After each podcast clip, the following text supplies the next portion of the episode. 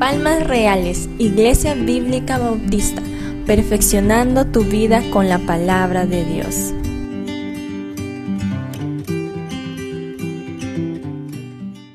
En esta ocasión vamos a dar por terminada nuestra serie. Ya hemos tratado dos temas. Primeramente hablábamos sobre las señales antes del Apocalipsis, tiempos que actualmente estamos viviendo. Luego hemos hablado sobre la intervención de Dios en la historia del hombre. Esa intervención de Dios se dará primeramente y en cualquier momento con el arrebatamiento de la iglesia. Y posteriormente, según hicimos un estudio muy rápido, un estudio muy apretado, no se puede entrar en muchos detalles a causa del tiempo, pero vimos qué es lo que se nos dice en el libro del Apocalipsis sobre todos los juicios que Dios derramará sobre esta tierra. Recuerde usted que durante estos juicios la iglesia del Señor, es decir, nosotros, no estaremos aquí en esta tierra, sino que estaremos en la presencia del Señor. Los juicios que Dios va a derramar sobre este mundo básicamente son de tres grupos. Vimos los siete sellos, las siete trompetas y las siete copas de la ira de Dios. En esta ocasión vamos a estudiar el ocaso de la historia del hombre. Este es el título de nuestro tercer y último tema de esta serie, donde en esencia lo que vamos a estudiar es sobre el establecimiento del reino de Dios. Todo lo que el hombre siempre ha deseado desde el huerto del Edén, que el hombre quiere tener, el hombre quiere vivir en esta tierra, lo vamos a poder lograr cuando Jesucristo regrese a este mundo al final del periodo de la tribulación y establezca el reino de Dios, reino que ha sido prometido en todas las escrituras, sobre todo a los profetas del Antiguo Testamento. En Apocalipsis capítulo 19, a donde le pido que vaya abriendo su Biblia, por favor, porque básicamente es allí donde vamos a estar estudiando en este momento, este capítulo 19 del Apocalipsis puede ser llamado también la entrada del rey. Aquí se van a ver varios temas en este capítulo 19. Quiero comenzar mencionándoles sobre los cuatro aleluyas. Así se inicia este capítulo 19, rompiendo toda la serie de juicios que se han derramado sobre la tierra y ahora ya se está anunciando que el rey viene a establecer el reino. Entonces se inician con cuatro aleluyas porque el rey ya está por regresar y reinar. Y cada uno de estos cuatro aleluyas van a revelar algo muy especial sobre la persona y la obra del rey de reyes y señor de señores. El primer aleluya lo encontramos en, los versículos 1 y 2, donde dice así, Después de esto oí una gran voz de gran multitud en el cielo que decía, Aleluya, salvación y honra y gloria y poder son del Señor Dios nuestro, porque sus juicios son verdaderos y justos, pues ha juzgado a la gran ramera que ha corrompido a la tierra con su fornicación y ha vengado la sangre de sus siervos de la mano de ella.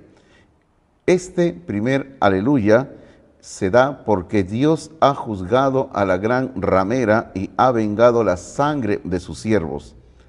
Este primer aleluya es el cumplimiento del clamor de los creyentes muertos durante la tribulación, clamor que se oye en el quinto sello en Apocalipsis capítulo 6 versículos 9 al 11.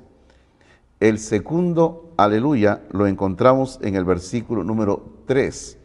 Dice así, otra vez dijeron, aleluya, y el humo de ella sube por los siglos de los siglos. Este segundo aleluya se da por el castigo eterno de Babilonia. Babilonia representa el sistema anti-Dios. Es un sistema que toma matices religiosos, sociales, económicos y políticos. Babilonia es un sistema que actualmente se encuentra imperando en nuestro tiempo y que el día que el Señor Jesucristo regrese lo dará por terminado. ¿Cuánto nos hubiera podido, eh, nos hubiera gustado el poder tratar este tema de Babilonia a la luz de la enseñanza general de las Escrituras? Pero tenemos que pasar rápidamente por este tema. El tercer aleluya lo encontramos en los versículos 4 y 5, donde dice, y los 24 ancianos y los cuatro seres vivientes se postraron en tierra y adoraron a Dios que estaba sentado en el trono y decían, amén aleluya. Y salió del trono una voz que decía, alabad a nuestro Dios todos sus siervos y los que le teméis, así pequeños como grandes. Este tercer aleluya es, se da para alabar a Dios por todo lo que Dios ha estado haciendo anteriormente, por lo que hemos visto mencionado en el primer y segundo aleluya. Ahora en este tercer aleluya ya se comienza directamente a dar una alabanza a Dios. Básicamente, entonces, este tercer aleluya es para rendir alabanza, gloria y honra a Dios. El cuarto y último aleluya lo encontramos en el versículo número 6, que dice, y oí como la voz de una gran multitud, como el estruendo de muchas aguas, y como la voz de grandes truenos que decía, Aleluya, porque el Señor nuestro Dios Todopoderoso reina. Este cuarto y último aleluya se da porque el Señor Dios Todopoderoso ya reina. Aquí en el Apocalipsis capítulo 19 se puede ver la llegada del rey para reinar. Reino que se hace efectivo en el capítulo 20, pero que este aleluya ya lo da por hecho.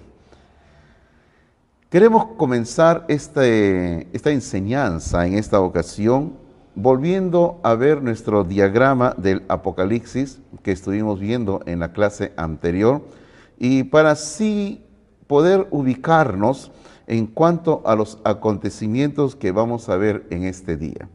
Bueno, ahí tenemos el diagrama en la pantalla y vamos a mencionar lo que tenemos que ver en esta ocasión.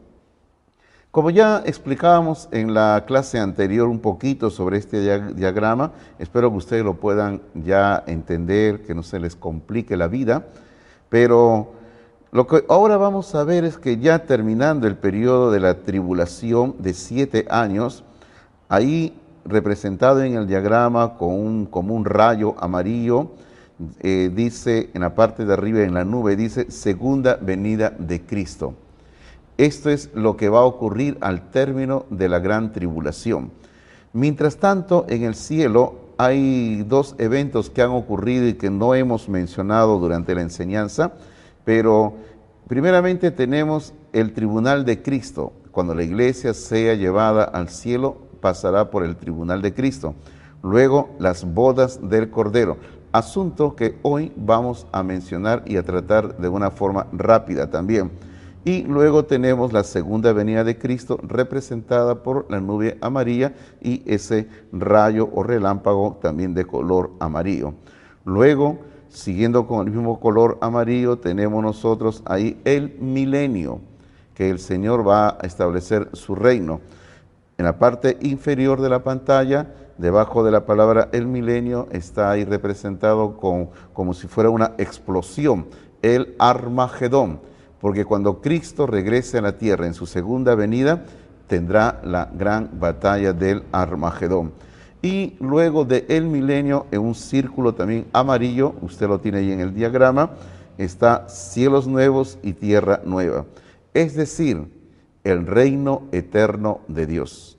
El milenio solamente es un reino introductorio que durará, como lo dice su nombre, mil años nada más en los cuales el Señor cumplirá todas las promesas hechas a los patriarcas en el Antiguo Testamento. Bueno, ahora sí vamos a continuar explicando un poco más detalles de lo que encontramos aquí en el diagrama y que se dice en el Apocalipsis. Lo primero que queremos mencionar es que es el anuncio de las bodas del Cordero. Como ya decíamos en base al diagrama, cuando la iglesia sea llevada al cielo, primero tendrá que pasar por el tribunal de Cristo. Sí, Todos nosotros, los cristianos, las cristianas, vamos a pasar por el tribunal de Cristo para recibir las recompensas o las coronas que el Señor ha prometido en el Nuevo Testamento. Luego que venga el tribunal de Cristo y poco antes del regreso del Rey a la tierra, ocurrirá también en el cielo las bodas del Cordero de Dios, siendo la iglesia su novia. Este anuncio de las bodas del Cordero se encuentra en el capítulo 19, en los versículos 7 y 8. Vamos a leer, dice así. Gocémonos y alegrémonos y démosle gloria porque han llegado las bodas del Cordero y su esposa se ha preparado. Y a ella se le ha concedido que se vista de lino fino, limpio y resplandeciente, porque el lino fino es las acciones justas de los santos. Dice el versículo 7, ha llegado las bodas del Cordero, el Cordero es el Señor Jesucristo, y su esposa se ha preparado. La esposa es la iglesia. El Señor se unirá a la iglesia por toda la eternidad. Qué hermoso tiempo, ¿verdad? Vamos a estar ahí presentes todos los cristianos en la presencia de Dios, viendo esta hermosa boda del Cordero del Señor Jesucristo. Luego tenemos en este mismo capítulo 19, lógicamente después de toda boda hay una invitación para participar en la cena de las bodas del Cordero. En los versículos 9 y 10 dice, y el ángel me dijo, escribe, bienaventurados los que son llamados a la cena de las bodas del Cordero. Y me dijo, estas son palabras verdaderas de Dios. Yo me postré a sus pies para adorarle y él me dijo, mira, no lo hagas. Yo soy consiervo tuyo y de tus hermanos que retienen el testimonio de Jesús. Adora a Dios porque el testimonio de Jesús es el espíritu de la profecía.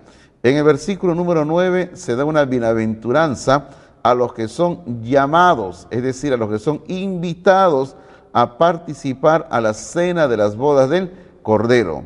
Siempre después de toda boda hay un tiempo de regocijo cuando el novio y la novia a todos sus invitados los van a atender y eso es lo que ocurrirá también en el cielo.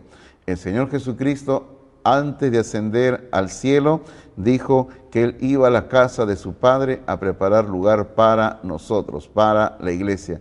Y eso es lo que él está haciendo ahora, como el novio está preparando casa para la novia, la iglesia.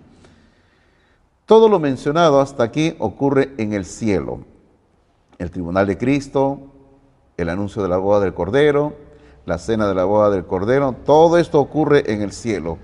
Pero hay dos eventos divinos que ocurrirán en la tierra y que marcarán el fin de la historia del hombre. Justamente como hemos dicho al inicio de esta enseñanza, el ocaso de la historia del hombre estará marcado por dos eventos divinos.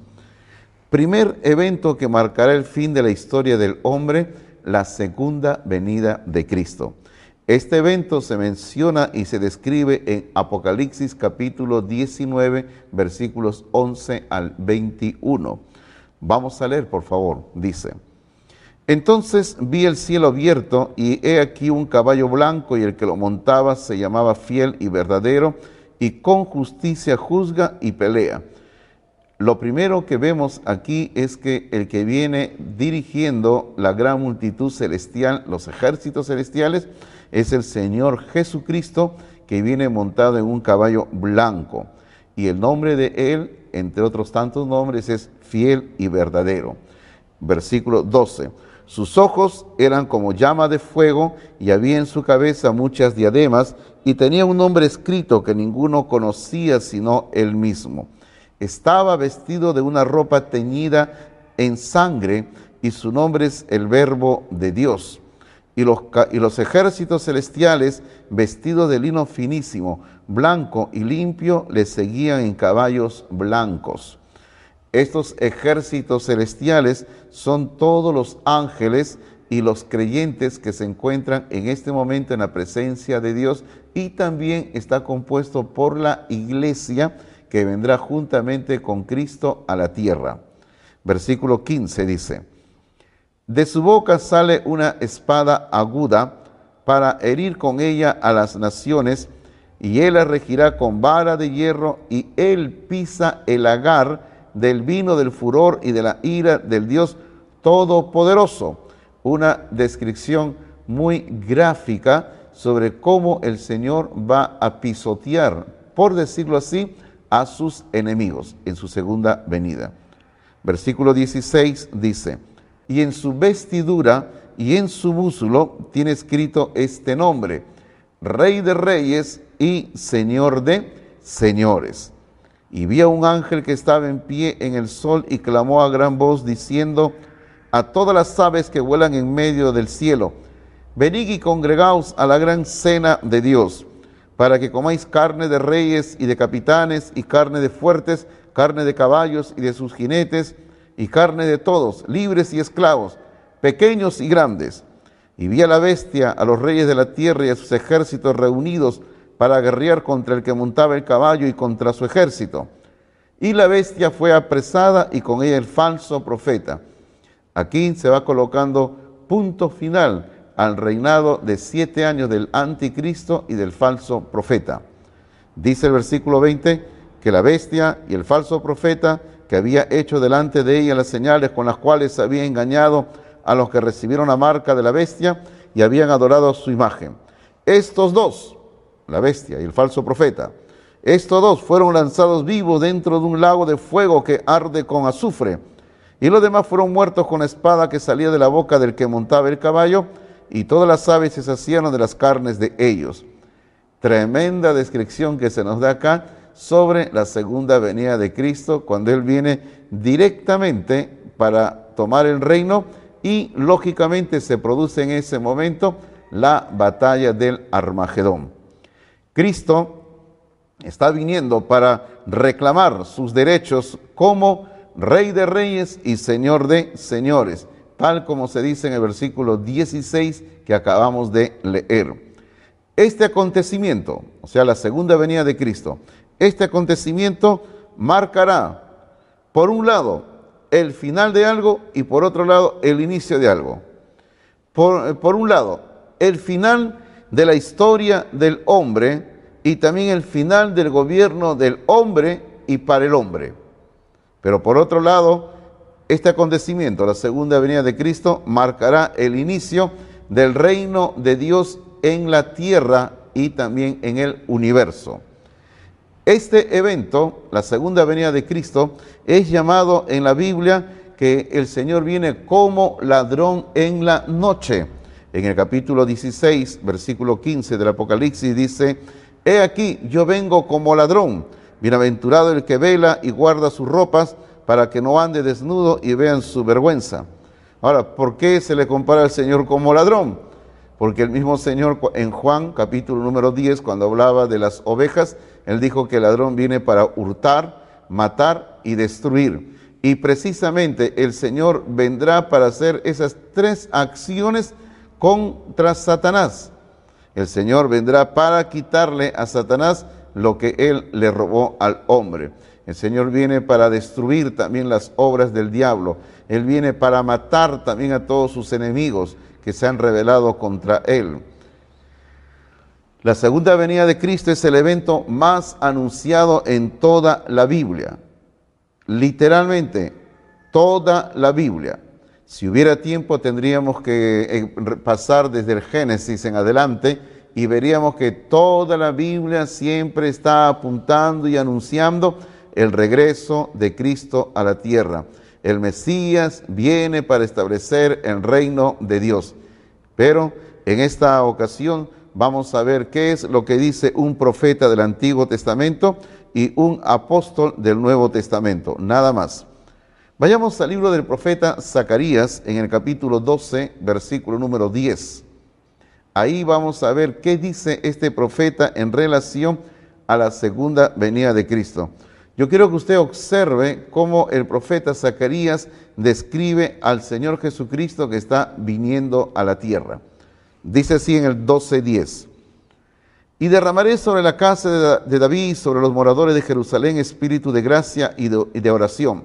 y mirarán a mí, a quien traspasaron, y llorarán como se llora por hijo unigénito, afligiéndose por él como quien se aflige por el primogénito. El Señor está diciendo aquí que cuando Él venga, la gente, todos lo van a mirar a Él, a quien traspasaron. Referencia, la expresión traspasaron, referencia a lo que le ocurrió al Señor en la cruz del Calvario. Sus manos, sus pies y el costado fueron traspasados con clavos y con una lanza.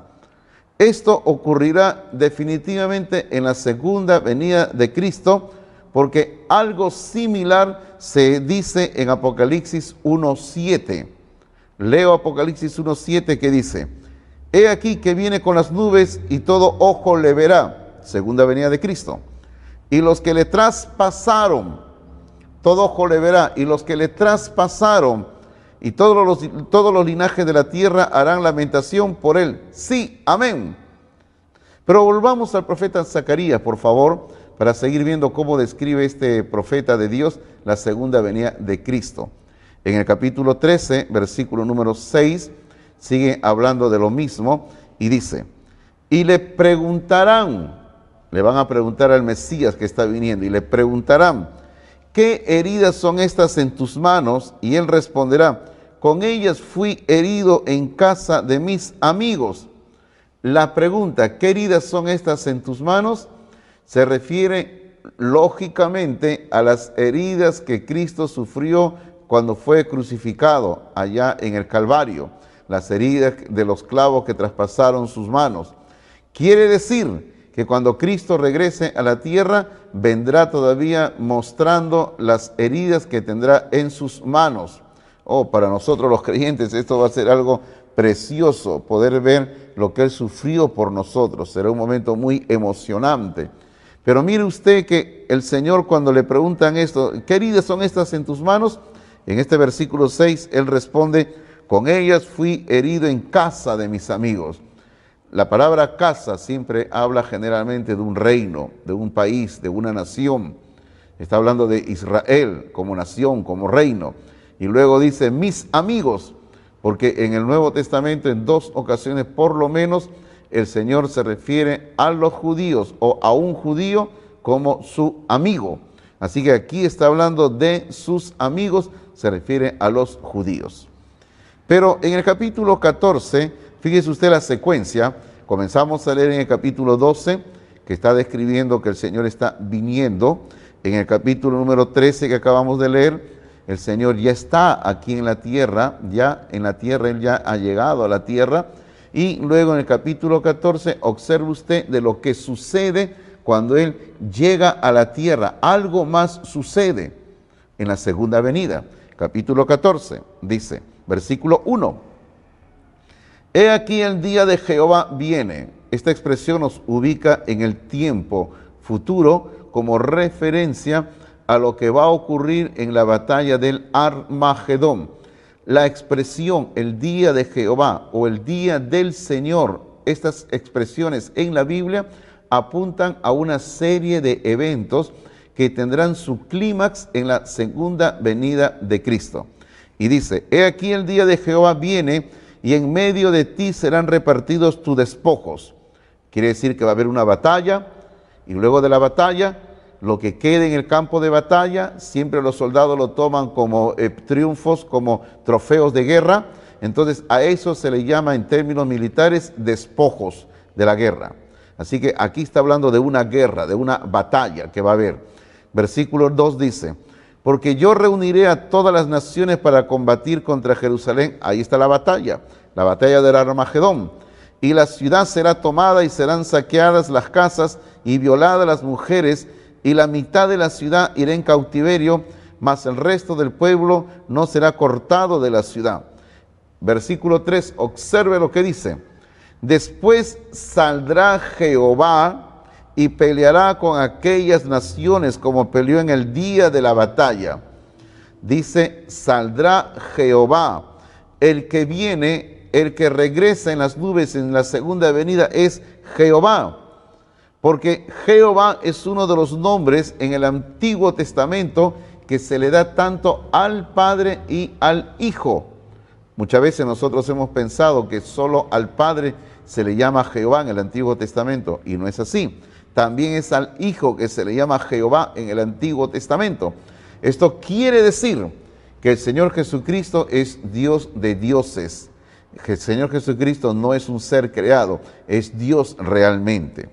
Y sigue describiendo esta segunda venida. Versículo número 4 dice, y se afirmarán sus pies en aquel día sobre el monte de los olivos. El Señor va a pisar el monte de los olivos que está al oriente de Jerusalén, que está enfrente de Jerusalén al oriente, y el monte de los olivos se partirá por en medio hacia el oriente y hacia el occidente, haciendo un valle muy grande, y la mitad del monte se apartará hacia el norte y la otra mitad hacia el sur cuando el Señor pise el monte de los olivos, va a producirse un terremoto.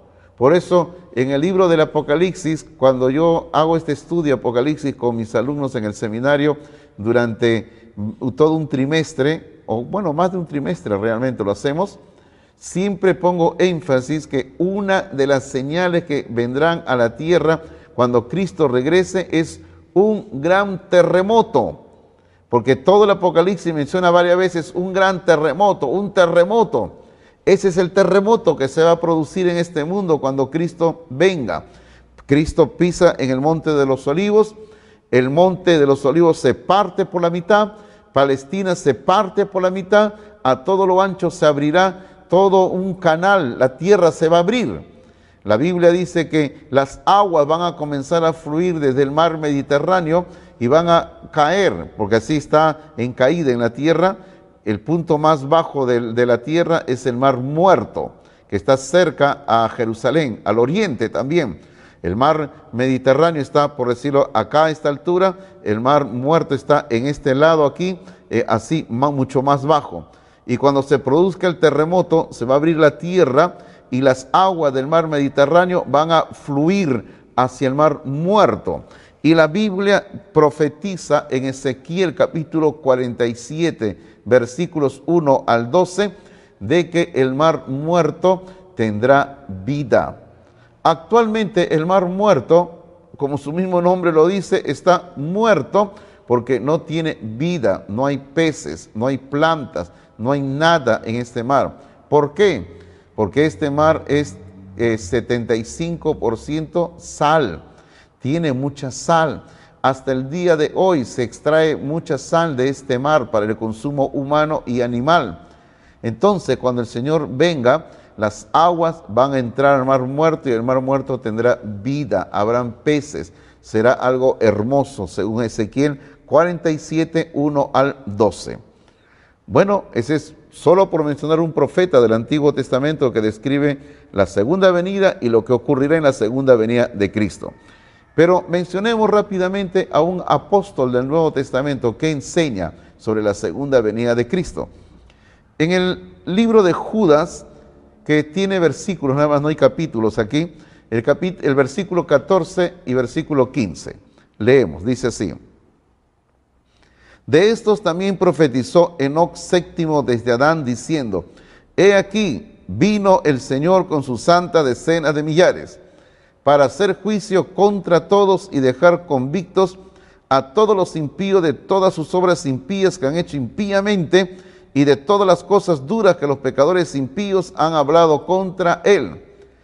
Aquí se está describiendo la futura venida de Cristo.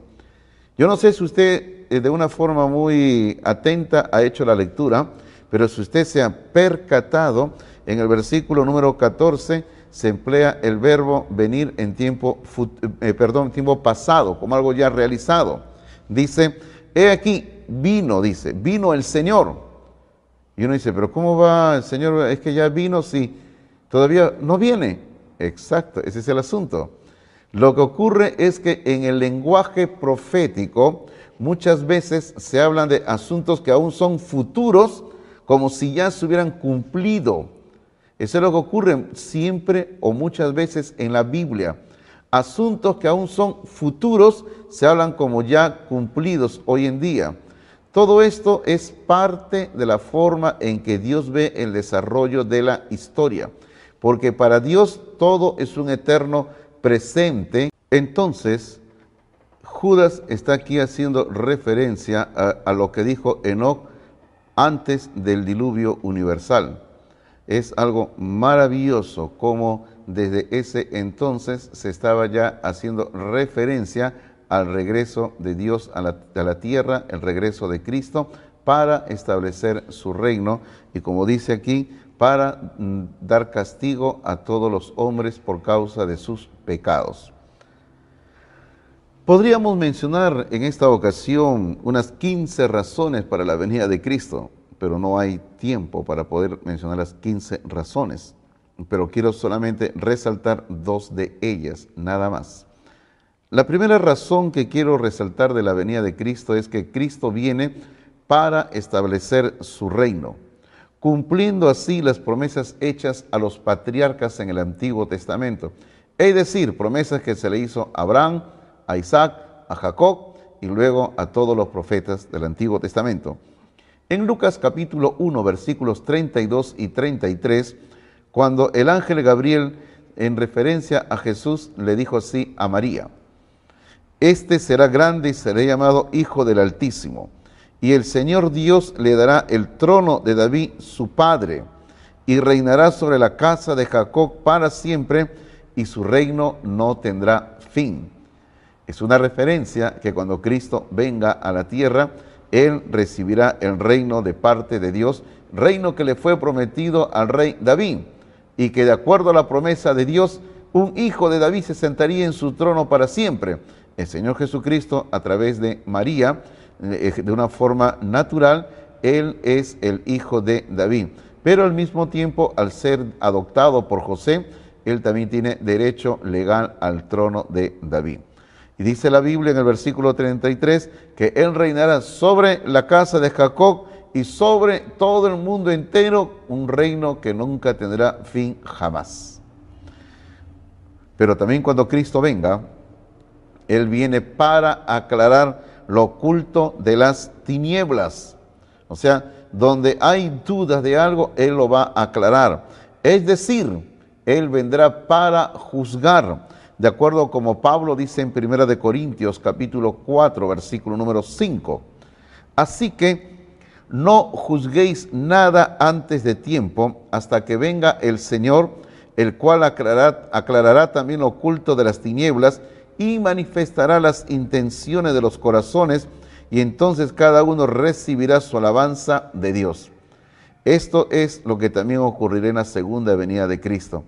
Todo lo que tiene que ser juzgado, el Señor lo juzgará en aquel entonces. Bueno, hasta ahí es el primer evento que marcará el fin de la historia del hombre, el ocaso de la historia del hombre.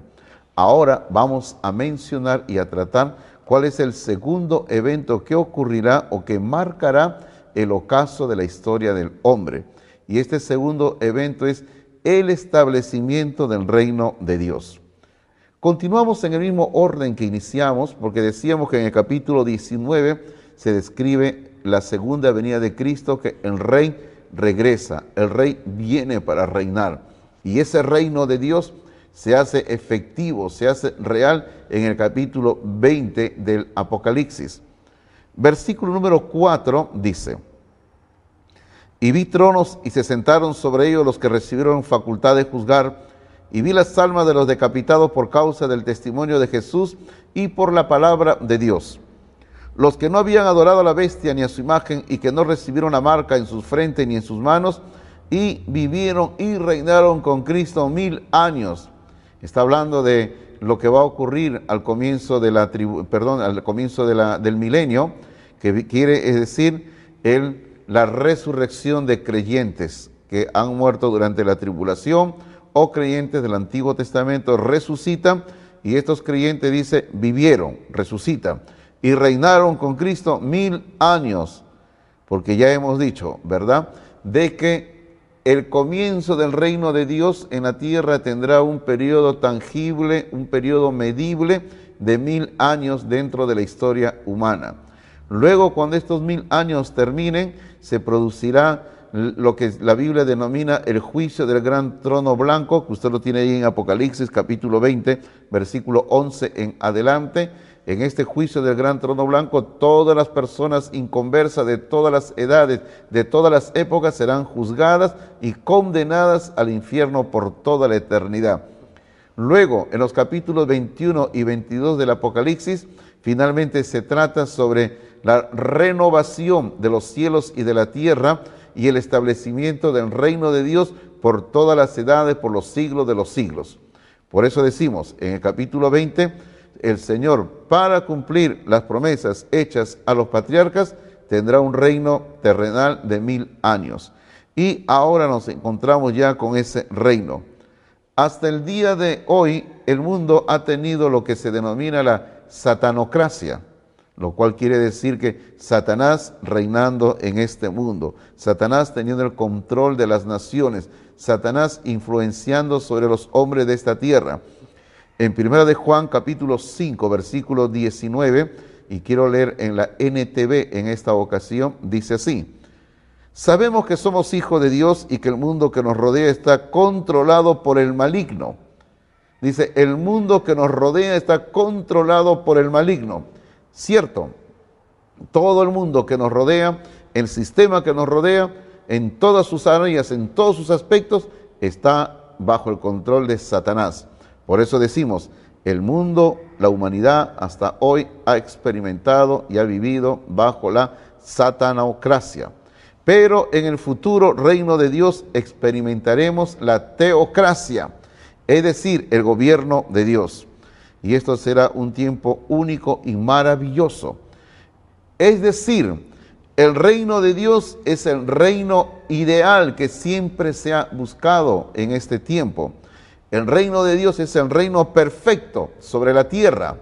De acuerdo a Isaías capítulo 11, versículos 6 al 9, observe usted qué ocurrirá durante este reino de mil años.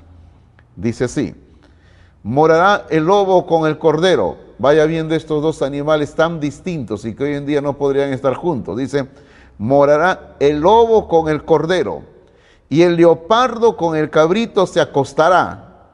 El becerro y el león y la bestia doméstica andarán juntos y un niño los pastoreará. Tremendo, ¿verdad? Lo que va a ocurrir.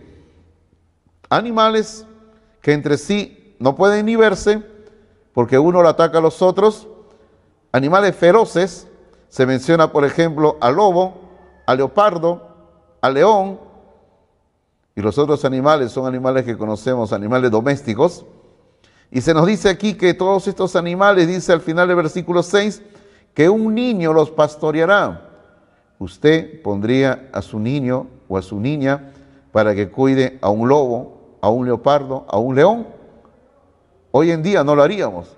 Pero en el reino de Dios en la tierra sí será posible, porque los animales ya no estarán feroces.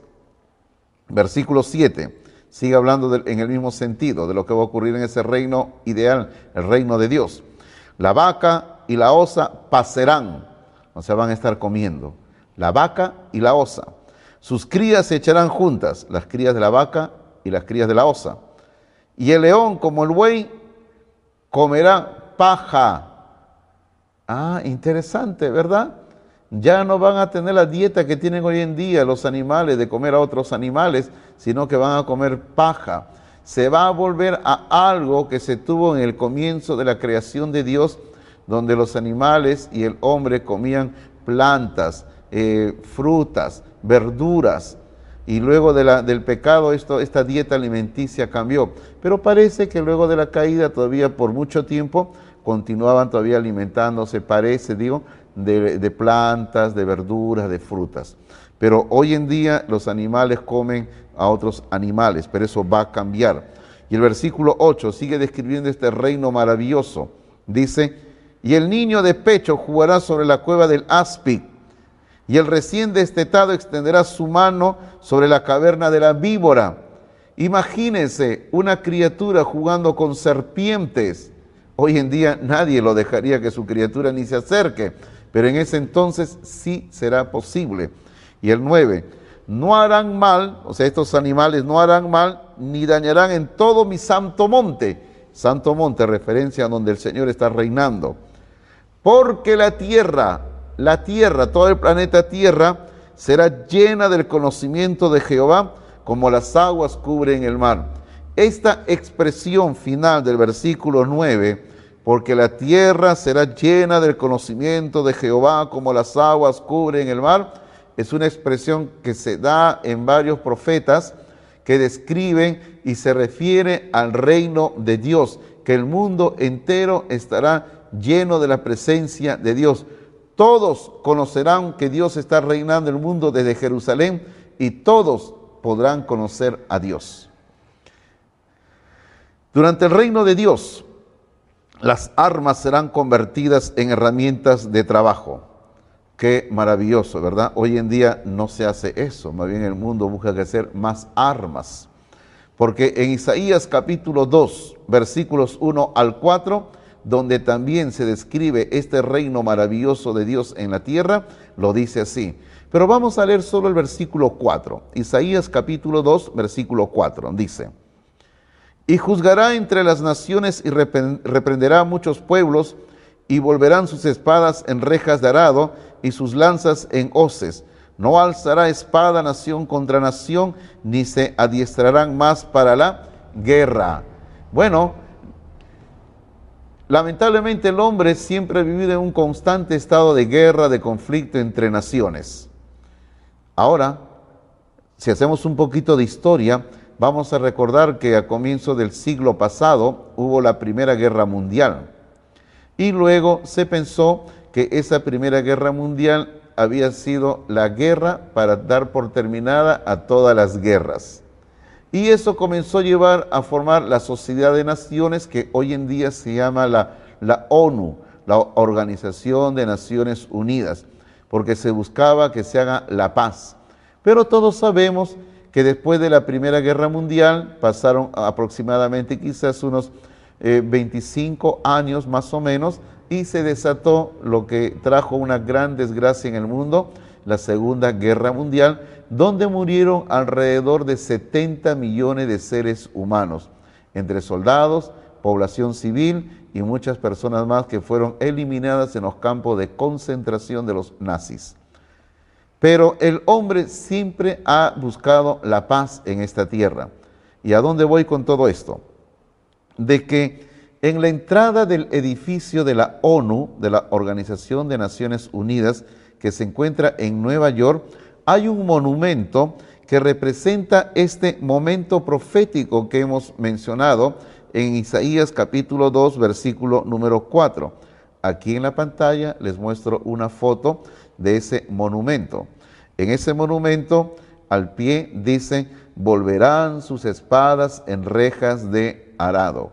Si usted observa bien la foto que está en la pantalla, usted va a ver que este hombre que está representado ahí está con un martillo golpeando una espada. Y esta espada a su vez, si usted observa detenidamente en la parte final de la espada, cómo se va convirtiendo en un arado.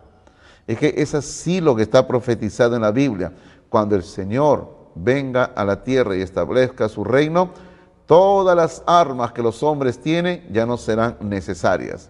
Habrá paz, habrá un mundo de felicidad y las armas serán convertidas en, herramientas para trabajo. Así será en el reino de Dios. El hombre siempre ha buscado lograr por su propio esfuerzo tener un reino ideal. Como hablábamos hace un momento, se hizo la gran guerra, la primera guerra mundial, para dar por terminada a todas las guerras. Pero esto continuó todavía y continúa todavía hoy en día. Pero siempre ha habido gente que ha buscado un reino ideal. Por ejemplo, Hitler, con sus ideas que llevaron a, una destrucción del mundo en aquel entonces, este hombre con su nacional socialismo quiso implantar en la tierra un reino de mil años, el famoso Tercer Reich. Eso es lo que él quiso hacer. Un reino donde todo fuera, según él, prosperidad, tranquilidad, de acuerdo a su forma de ver. También Marx con sus ideas socialistas que llevaron a un comunismo utópico y que eso trajo a la larga que muchas naciones se vinieran abajo económicamente, también habla de lo mismo, que todo sea para todos y que todo se reparte en forma equitativa para que todos vivamos de una forma felices.